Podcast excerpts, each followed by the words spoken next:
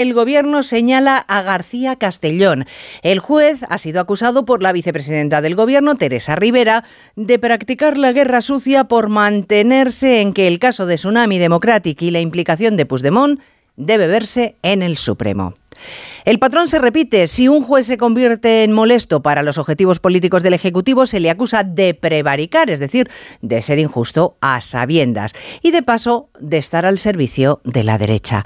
El gobierno no solo se pliega a las exigencias independentistas, ha sucumbido a ser un peón de sus mensajes y a difundirlos con enorme vehemencia. Puigdemont no solo dirige la política española, también ha colonizado el pensamiento político del gobierno.